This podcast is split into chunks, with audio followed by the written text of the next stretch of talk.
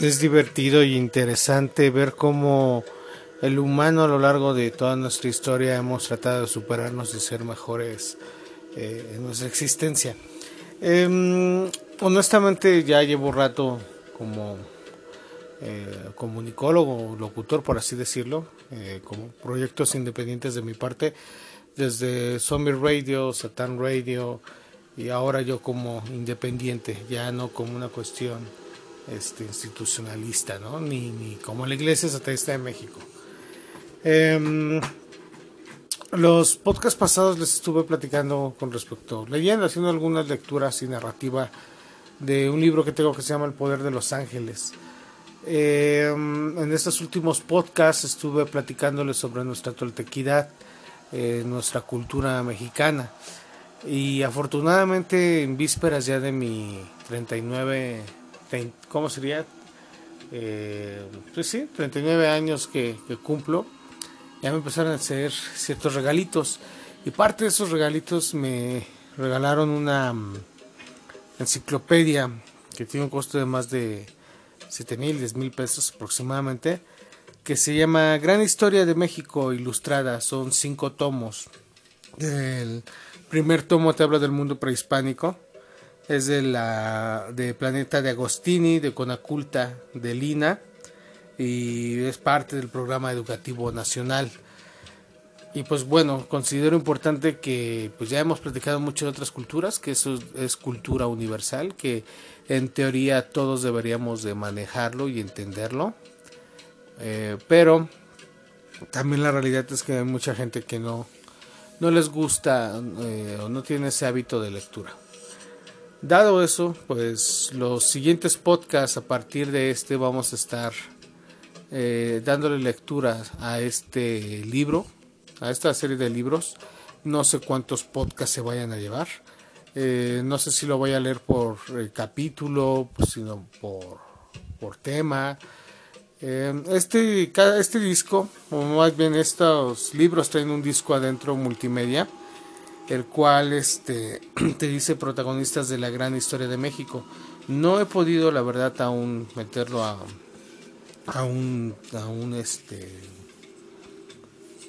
dispositivo para ver su contenido. En el tomo 1 te habla del tomo prehispánico, de la, de la prehistoria la llegada de los españoles.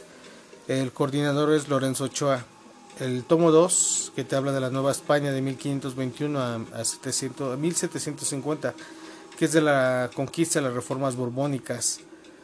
El tomo 3 es el nacimiento de México de 1750 a 1856.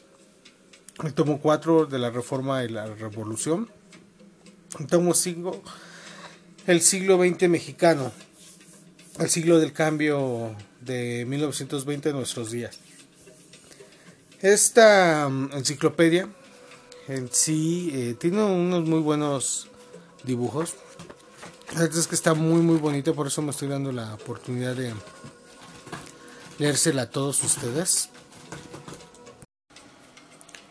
Los primeros pobladores de México, de Jaime Lidbald King y Lorena Mirambel Silva. El 12 de octubre de 1492, Cristóbal Colón descubrió el continente que luego se llamaría América en honor del navegante florentino al servicio de la corona de Castilla, Américo Vespucio, quien narró sus cuatro viajes al Nuevo Mundo en una obra titulada Mondus Novus. Aunque la autenticidad de tales viajes ha sido cuestionada, la obra atrajo la atención del canónigo de origen alemán Martin Waldesum Müller, un apasionado de la cartografía que residía en el convento de Sandai en la región de los Vosgos, a cuyas manos llegó un pequeño opúsculo editado en Florencia. Sandai era un teatro intelectual en el que bajo el mecenazgo del duque de Lorena funcionaba como imprenta, con el cual el libro de Vespucio fue eh, reeditado en 1507 con una introducción de Waldesmüller Cosmography Introductio, en la cual se bautiza el Nuevo Mundo con el argumento de que la cuarta parte del mundo que desde que Américo la descubrió merece llamarse América. Así surgió esta fábula, impostura que descansa en una mentira, pues en su propio relato Vespucio se atribuye su primer viaje en 1497, esto es cinco años después de que el primero de Colón. Cristóbal Colón nunca supo que había encontrado un nuevo continente, pues como es bien sabido, sus objetivos eran llegar a Oriente por accidente. Se llevó la gran sorpresa al descubrir que los habitantes de las tierras encontradas no eran las de Catay de las Indias, ni sus costumbres eran relatadas por viajeros como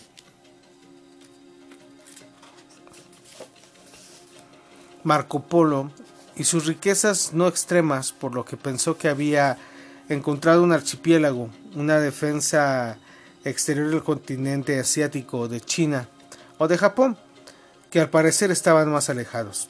Sería en 1513 cuando Vasco Núñez de Bolboa descubriría el mar que iba a recibir el nombre de Océano Pacífico, inicialmente llamado Mar del Sur, cuando se tuvo la noción de la existencia de un nuevo continente, de que lo descubierto tanto islas como tierra firme no era Asia o parte de ese continente, sino un nuevo y desconocido para esos primeros navegantes, los descubridores y los posteriores colonizadores españoles y portugueses se enfrentaron al problema de quienes eran eh, pobladores, cómo habían llegado ahí y por qué estaban ahí. Sobre lo relacionado con el descubrimiento del Nuevo Mundo y sus habitantes y las polémicas entabladas, existe una amplia información eh, con distintos enfoques tomando en consideración que las discusiones duraron más de 300 años. Pero sobre todo eh, lo que les inquietaba desconocer a quienes eran estos que no se encontraban registrados entre los eh, pasajeros del arca de Noé, eran humanos o no. Este problema suscitó serios y profundos debates teológicos y jurídicos a los que tuvieron, entre otras consecuencias, la concepción de derecho de, gentes, nombres como Palacio, Rubios de la Paz, Las Casas, Victoria y de Soto, unos en pro y otros en contra, llegaron a establecer jurídica y teológicamente que los naturales del Nuevo Mundo eran seres humanos, aunque ante la religión católica apostólica romana se debían tener bajo tutelaje y por su reciente iniciación en la verdadera religión, la Santa Inquisición no tenía jurisdicción sobre ellos. Establecido que los aborígenes de América son seres humanos, sobrevino lógicamente otra pregunta.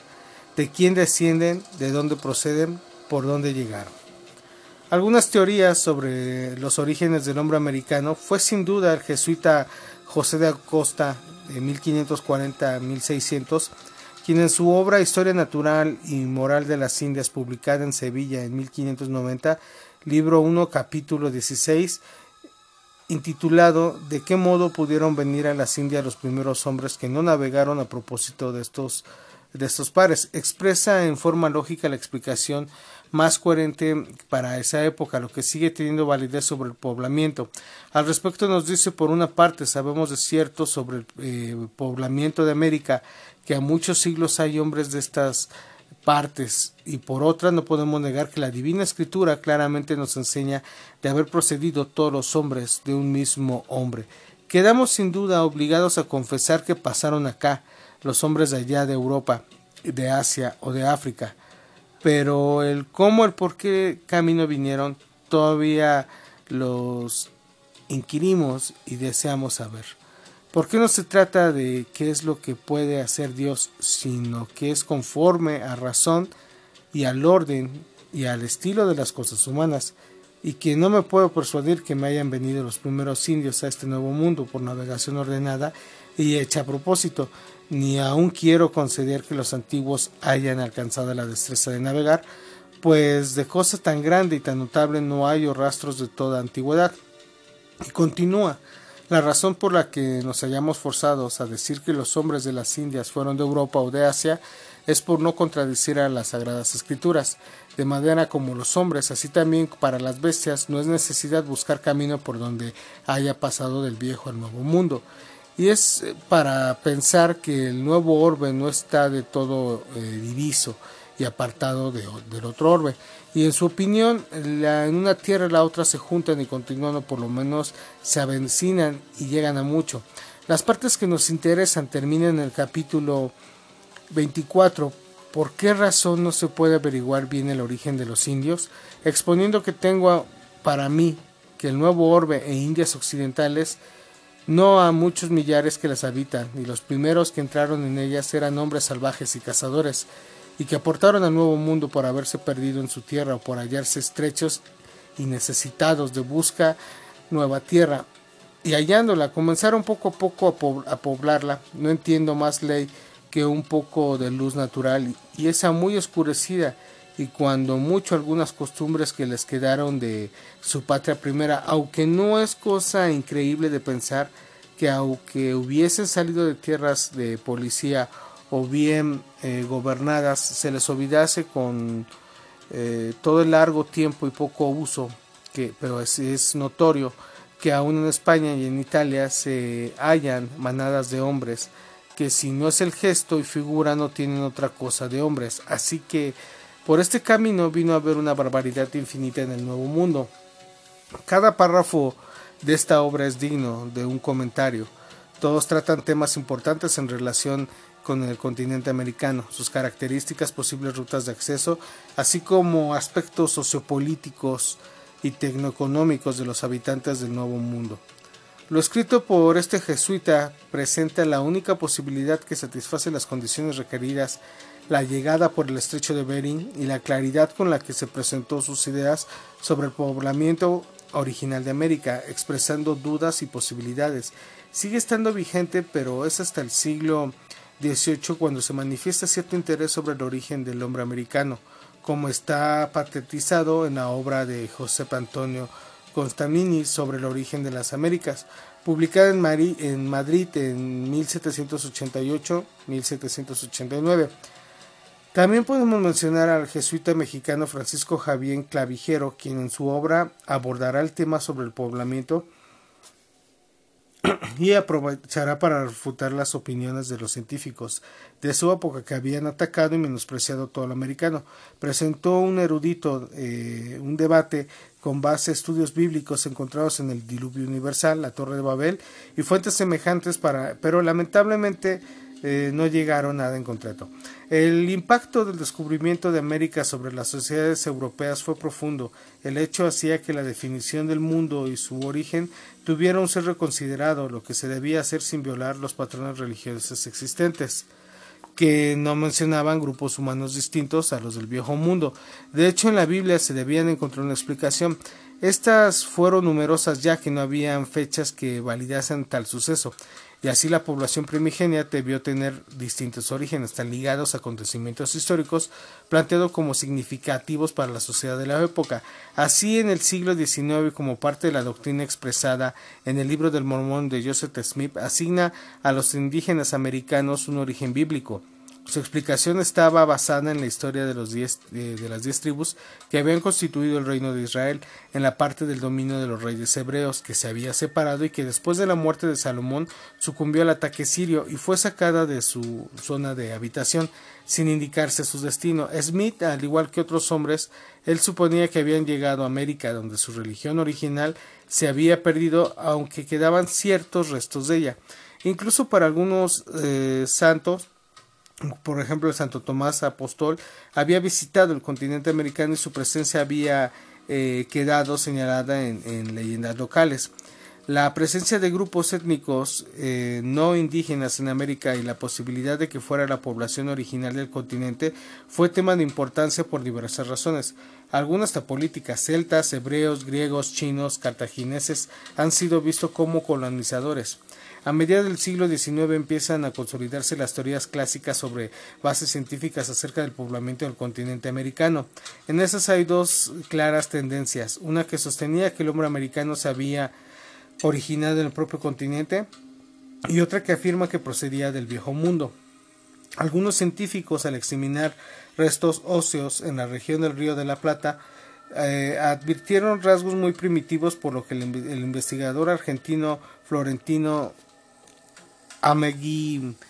Ameguino planteó la posibilidad de que el origen de la humanidad había tenido lugar en la región meridional de América del Sur. De ello solo queda un recuerdo histórico, pues investigaciones posteriores han demostrado la imposibilidad de estas teorías.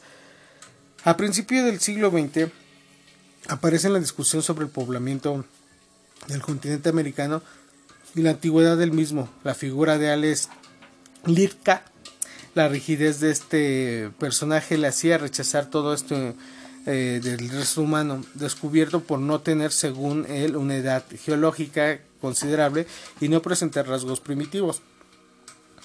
En cuanto a los relatos localizados de Afonso de piedra de hueso, los consideraba de manufactura reciente con una antigüedad de pocos miles de años. La rigidez analítica es necesaria, pero las investigaciones sobre este tema que habían empezado a esbozarse a fines del siglo XIX sufrieron un fuerte retroceso por temor al juicio crítico de este y de algunos otros investigadores. Para Rikla, las primeras migraciones del continente americano eh, tenían un máximo de antigüedad de unos 10.000 años y aceptaba que vinieron eh, de Asia por el estrecho de Bering, basando su teoría en el tardío poblamiento del extremo noroeste del continente asiático. Esta posición de un poblamiento tardío entre 12.000 y 10.000 años antes del presente le sigue conservando un reducido grupo de prehistoriadores de Estados Unidos que no aceptan un poblamiento anterior como se ha venido demostrando a través de sistemáticas excavaciones a lo largo y ancho del continente.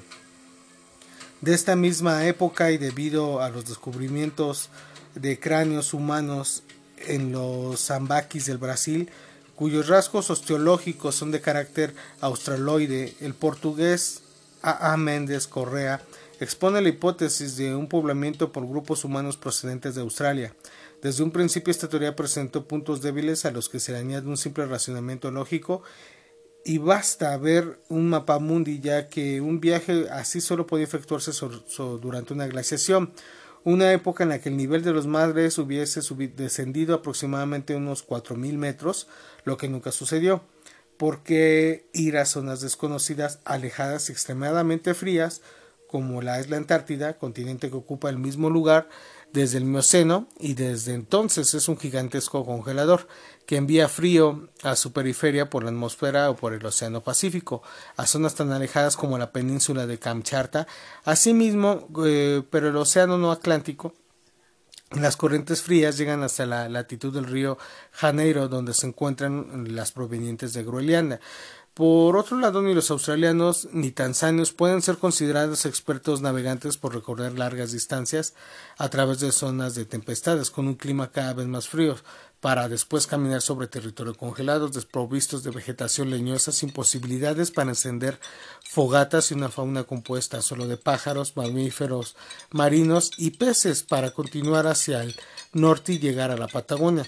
Estimamos que para sustentar esta hipótesis como esta, no hay que olvidar el nivel tecnológico de los grupos que supuestamente pudieron llevar a cabo esta larga travesía a lo desconocido y tener en cuenta las fechas en las que se efectuó el poblamiento de Australia y Tasmania y las existentes del movimiento en el extremo sur del continente y de las otras más del norte.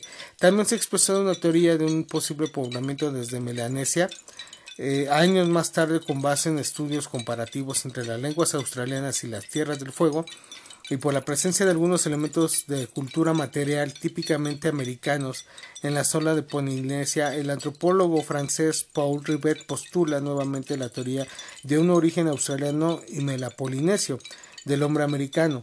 Sus conocimientos sobre la etnografía australiana le hacían advertir las dificultades de un contacto por navegación, quedando un solo movimiento por la Antártida que fijaba en un óptimo postglacial cuando las tierras por las que debieron transitar presentaban condiciones de habitabilidad y el mar no alcanzaba los niveles actuales, esta teoría fue impugnada por distintos investigadores, entre ellos Pablo Martínez del Río, quien hacía el año de la primera edición de la obra de Rivet ya había publicado su estudio sobre orígenes del hombre americano. No obstante, las bien fundamentadas críticas, la obra de Rivet ha tenido una amplia difusión desde su primera publicación en 1943. A los pocos meses fue traducida y publicada en español en 1957. Apareció una segunda edición revisada por el autor misma que en 1960 se publicó en español. No negamos la importancia de la obra de Paul Rivet, por sus teorías no pudieron demostrarse. Sin duda alguna, de las obras mejor fundamentadas sobre el tema es la de Pablo Martínez del Río de 1936. Estudio amplio para su época, pero desalentador. Descubrimientos recientes en Brasil, Tocado, Vaqueiro, da Pedra, Furada, eh, con fechamientos muy antiguos han revivido la vieja hipótesis del antropólogo Bon Watau, la hipótesis acerca de que habitantes de África habían llegado a América, ya que algunos rasgos en esculturas y figurillas han sido interpretados como la evidencia de una población africana muy antigua. Había tenido una función em, civilizadora en América, los africanos nunca se han distinguido como buenos navegantes e ignoramos sus conocimientos tecnológicos al respecto en fechas tan remotas.